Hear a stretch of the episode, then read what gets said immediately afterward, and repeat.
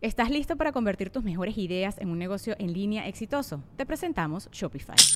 Tal vez no lo sabías, pero nuestro podcast More Than Mamis es un negocio y lo empezamos por supuesto para desahogarnos y hablar sobre la maternidad, no para convertirnos en expertas de ventas y del e-commerce. Así que sí, necesitábamos ayuda para vender nuestro merch y poner en marcha nuestra tienda. ¿Y cómo suena con Shopify?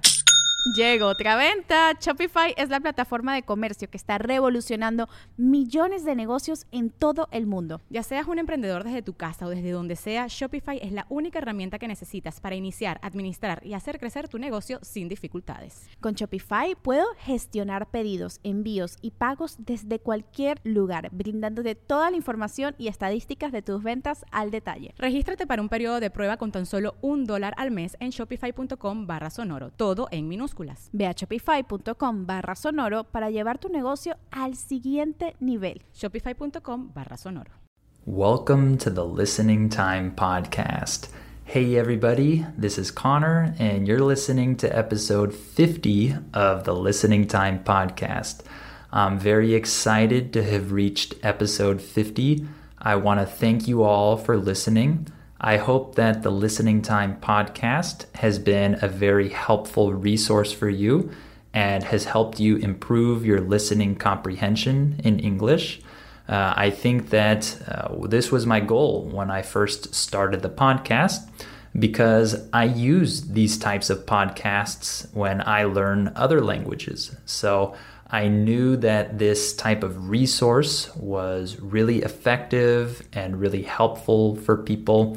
And so I wanted to create something similar. And I hope that I've done a pretty good job so far.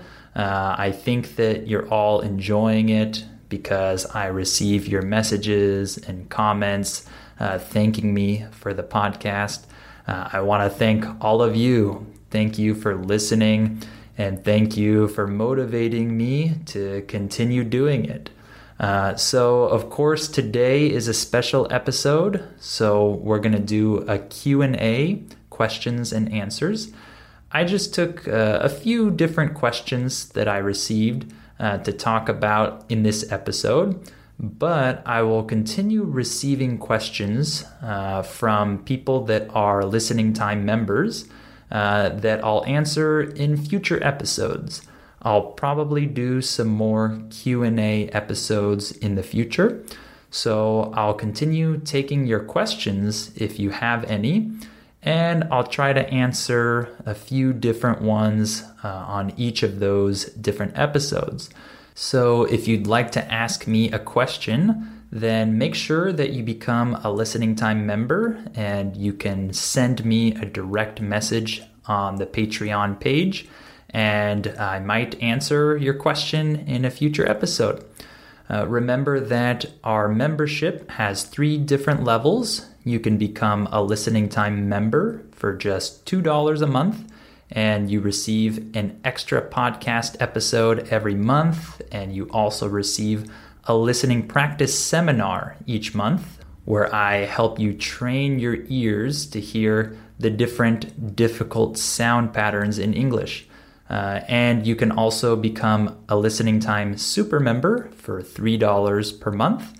And if you become a super member, you receive an extra seminar every month. So you receive two seminars and an extra podcast episode. Or if you want to become a listening time family member, it's just $4 per month, and you receive both seminars, the two different seminars, uh, one bonus podcast episode, and a sound training video. And in this video, we look at one particular sound pattern in English, and I help you understand that difficult pattern better. So make sure to become a member if you want these extra resources and you want to improve your listening even more. Uh, and please share this podcast with anyone else who might find it useful and help this podcast continue to grow. Uh, I hope that we can reach episode 100 in the not too distant future. In English, when we say the not too distant future, this just means in the future, but not too far in the future. right? In the near future, the not so distant future. So make sure to share this podcast with any of your family members or friends who might find it useful. Uh, and of course, remember that you have the transcript available for this episode. It's underneath the episode in the episode description. So just go down and click on that link if you need the transcript. All right, let's get started. Are your ears ready? You know what time it is. It's listening time. Okay, so the first question I want to answer is regarding uh, the standard American English accent. Uh, someone asked me if there's like a standard accent for American English and what that accent is. And this is a tricky question to answer. Uh, I have my opinion about this, but I know that other people might disagree with me. So I'm definitely not saying that my opinion is fact here. But from my experience, I think that the idea of the standard American English accent uh, is really the accent that you find on the west coast of the US. Uh, this is where I'm from. I'm from Southern California, and so I might be a bit biased uh, when I answer this question. In English, the word biased means that you're not being objective. You have a subjective perspective, you're not objective. This means that you have a bias. So I might be a little biased when I say this, but I think that the West Coast accent is probably the standard accent that people think of when they think of American English. So, when you talk to people from other areas of the US, like the North, the East, the South, wherever, uh, we can usually say things like, oh, he has a Southern accent, or he has a Northeastern accent, or something like that. But people don't usually say this about people from the West Coast uh, they might say it like he has a Californian accent or whatever, but I don't really hear it that much. Uh, usually, when we describe accents in the US, we tend to talk about the other regions. Uh, when talking about the West Coast, we sometimes think of the West Coast accent as being standard. And there might be a few reasons for this. Uh, one reason is because uh, Hollywood is located on the West Coast. Why is this important? Well, Hollywood is where all the music, movies, TV shows, entertainment, that's where all of that is produced. And so, because of that, uh, many people hear this type of accent. They hear uh, the West Coast accent. And so, it's the accent that people are most familiar with because they hear it in the entertainment industry. So, this is one of the reasons. And honestly, I think another reason why people think of it as the standard is that it's pretty easy to understand the West Coast accent compared to other accents. Of course, some people might disagree with this. Some students might think it's easier to understand uh, someone else from the US. But most of the students that I talk to uh, say that it's easier to understand people like me from the West Coast. So I think that's another reason why people think of uh, speakers from the West Coast as not having an accent, uh, just speaking standard English. Uh, so, again, I'm a little bit biased, but this is my opinion about it. But of course, other English speakers might tell you something else. All right, let's move on to the next question. So, someone asked me uh, about how to start talking when learning a foreign language. Of course, for you guys, that would be English. So, I've talked a little bit before about the input hypothesis. Uh, this is from Stephen Krashen, the linguist. The input hypothesis states that we acquire a foreign language through input, meaning through listening and reading. And this is the primary way that we acquire a foreign language. Uh, I agree with this, and this is one of the reasons why I do this podcast, because I think that uh, by listening to English, you acquire it, you acquire new vocabulary, you acquire grammar. You get all of this through listening and, of course, through reading. So I always emphasize this aspect of language learning.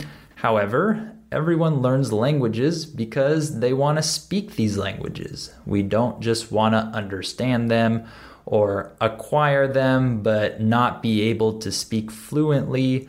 Everyone wants to speak. So, of course, in order to do that, you have to practice speaking. So, in my opinion, uh, you want to start practicing your speaking when you're ready. Okay, what does this mean? Uh, don't force yourself to speak too early.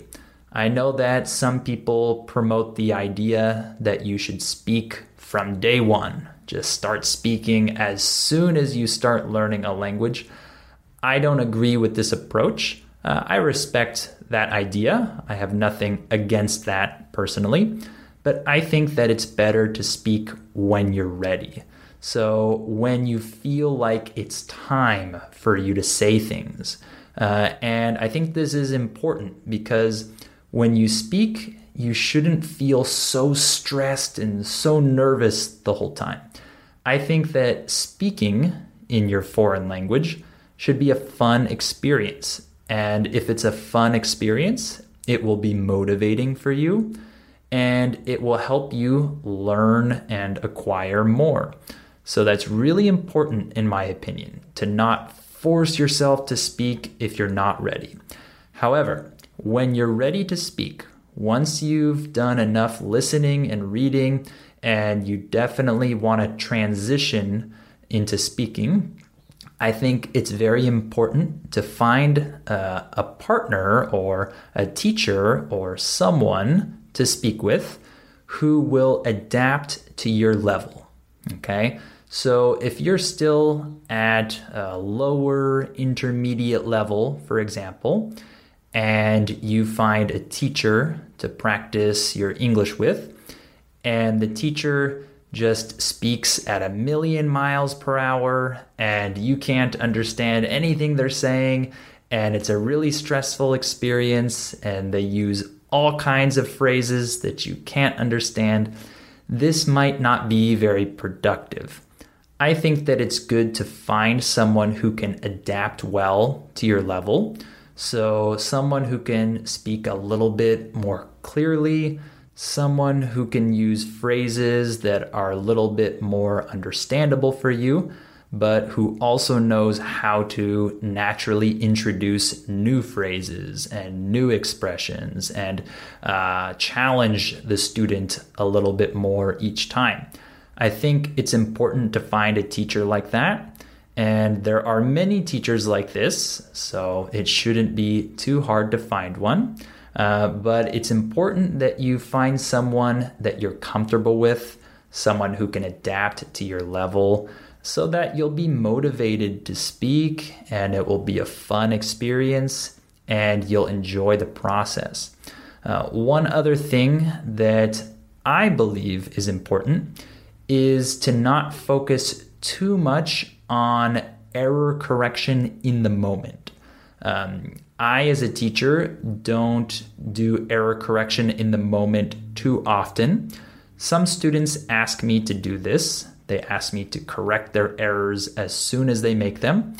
Uh, this usually isn't very beneficial in my experience uh, because the vast majority of students make many, many mistakes. Uh, in English, when we say the vast majority of people or the vast majority of something, this just means almost everyone or most of these people. So, the vast majority of people who are learning a language make mistakes in just about every sentence they speak. that's just the nature of language learning, right? We make mistakes, it's completely normal. And so, if you have a teacher who's constantly interrupting every sentence that you're saying so that they can correct your errors, uh, this is very demoralizing. Uh, in English, the word demoralizing means that it makes you feel bad about yourself, it doesn't motivate you, it makes you just feel negative. Uh, so, this can be very demoralizing if someone is constantly interrupting you and telling you uh, that you made a mistake.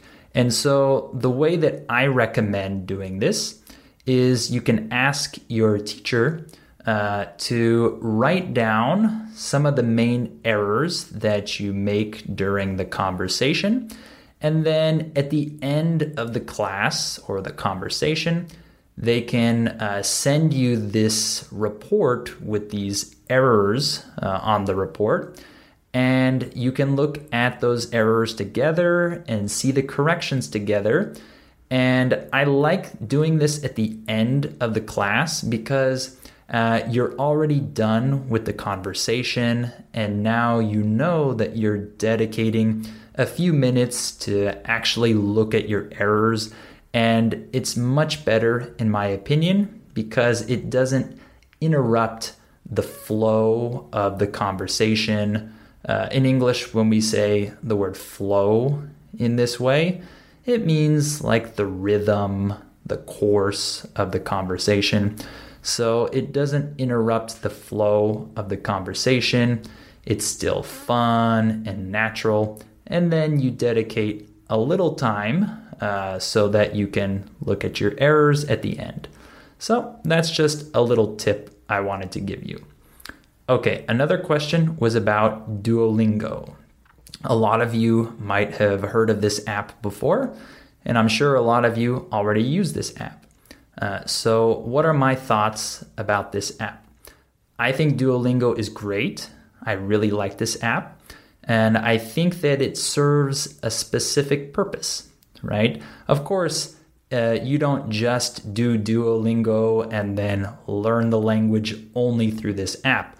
Of course not. You can't do that with any app, right? The way that you use Duolingo is to give yourself a feel for the language, to actually start to understand how the language works and start to get used to the language, um, its structure, the word order, how verbs work, all of that.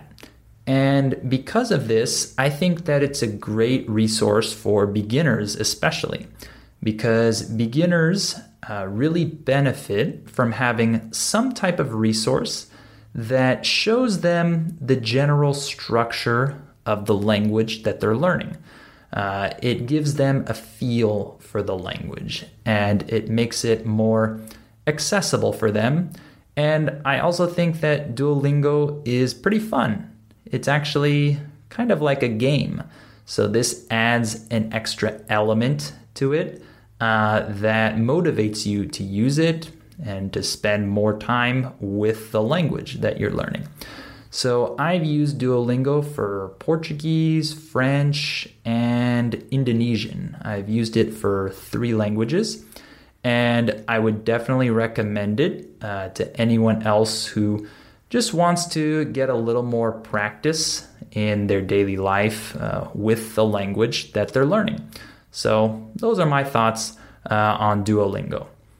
All right, another question was about slang in English. So, of course, uh, I can't talk all about the different uh, slang words and expressions that we have in English. And to be honest, since I don't live in the US currently, I'm actually not up to date with all the different slang expressions and words in English. Uh, in English, when we say that you're up to date, this just means that you know about this thing currently.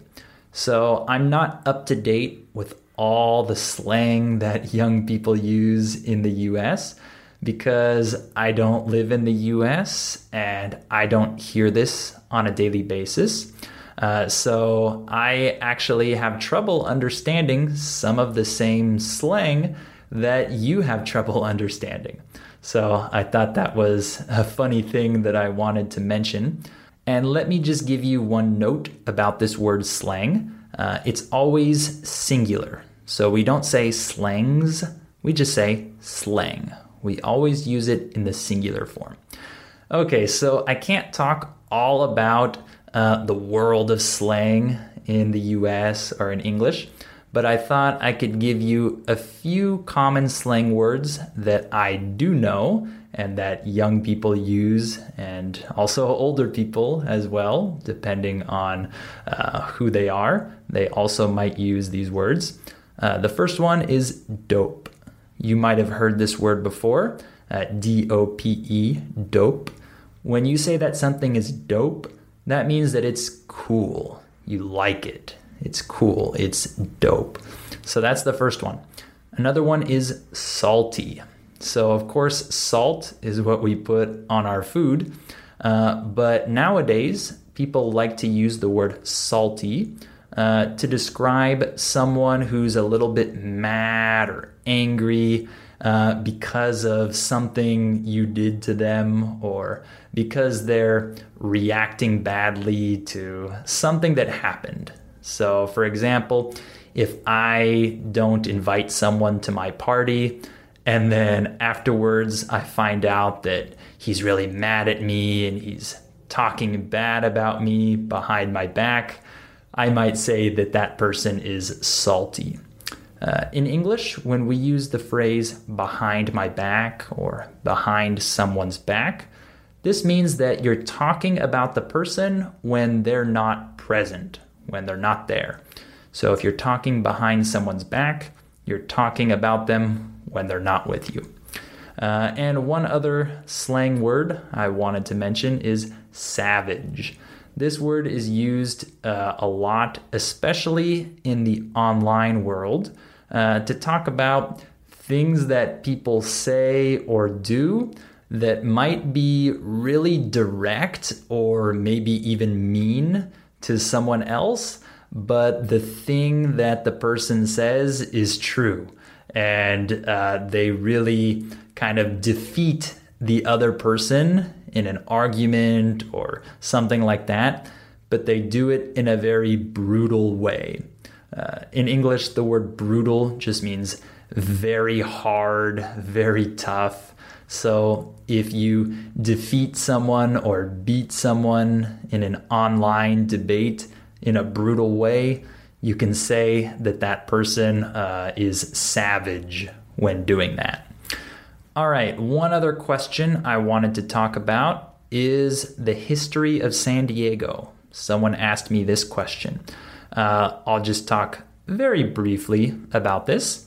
So, San Diego is sometimes referred to as the birthplace of California because it was the first European settlement on the West Coast.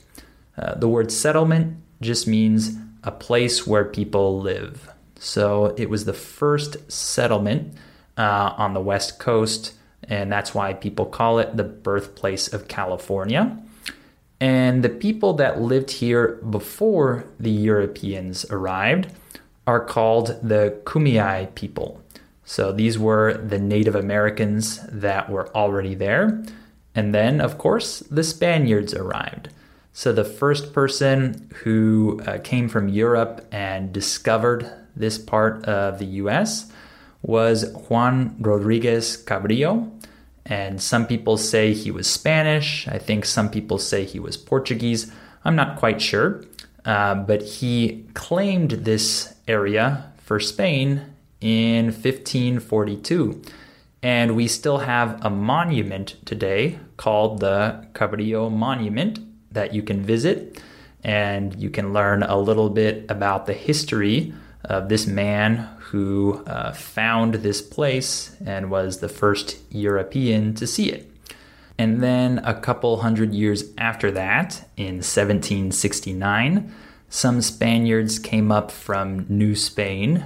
Uh, New Spain was the name of the area that we now call Mexico and Central America and a lot of the US, actually.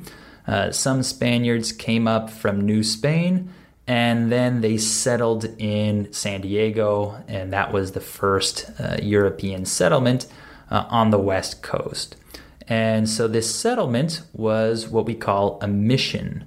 Uh, the missions in California were these 21 different settlements uh, that Catholic priests set up uh, so that they could uh, spread their religion to the Native Americans. So we called these 21 different settlements missions. So these are the missions of California. And the first mission was in San Diego. So today, if you visit San Diego, you can visit Old Town, which is one of the neighborhoods in San Diego. And you can see some of the old buildings from this first settlement, and you can learn a lot about the history of San Diego. And this is one of my favorite places to go in the city. So if you go to San Diego, definitely visit Old Town and visit those museums and see those old buildings. All right, why don't we stop there for today? So, like I said, if you want to continue asking me questions, uh, you can become a listening time member at patreon.com slash listening time. Uh, the link is in the episode description below, so click on that. And I'll do some future Q&A episodes and answer some more questions like I did today. Uh, and please remember to share this podcast with anyone else who might find it useful. And of course, you have the transcript available in the episode description. So go down and click on that if you need it. Well, thank you again for listening to this episode, and thank you for helping me reach episode 50. I really appreciate all your support, and I'll talk to you again on the next episode of Listening Time.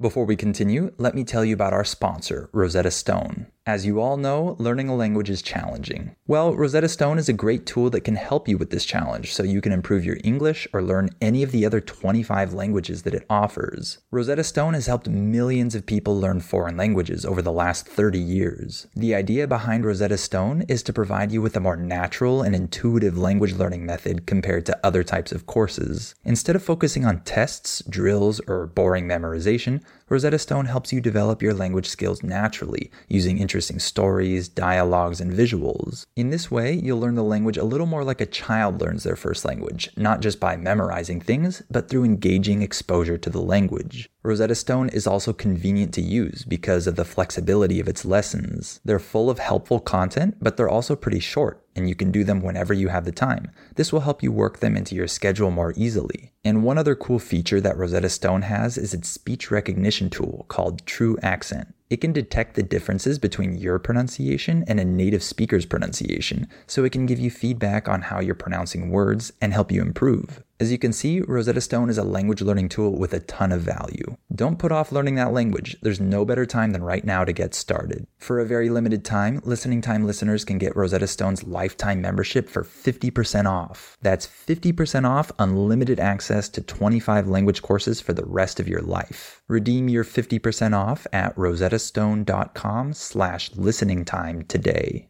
¿Quieres regalar más que flores este Día de las Madres? The Home Depot te da una idea. Pasa más tiempo con mamá plantando flores coloridas, con macetas y tierra de primera calidad para realzar su jardín. Así sentirá que es su día todos los días. Llévate tierra para macetas Bigoro por solo $8.97 y crece plantas fuertes y saludables dentro y fuera de casa. Recoge en tienda y sigue cultivando más momentos con mamá en The Home Depot. Haces más, logras más. Más detalles en homedepot.com diagonal delivery. Lucky Land Casino asking people what's the weirdest place you've gotten lucky? Lucky? In line at the deli, I guess? Aha, in my dentist's office.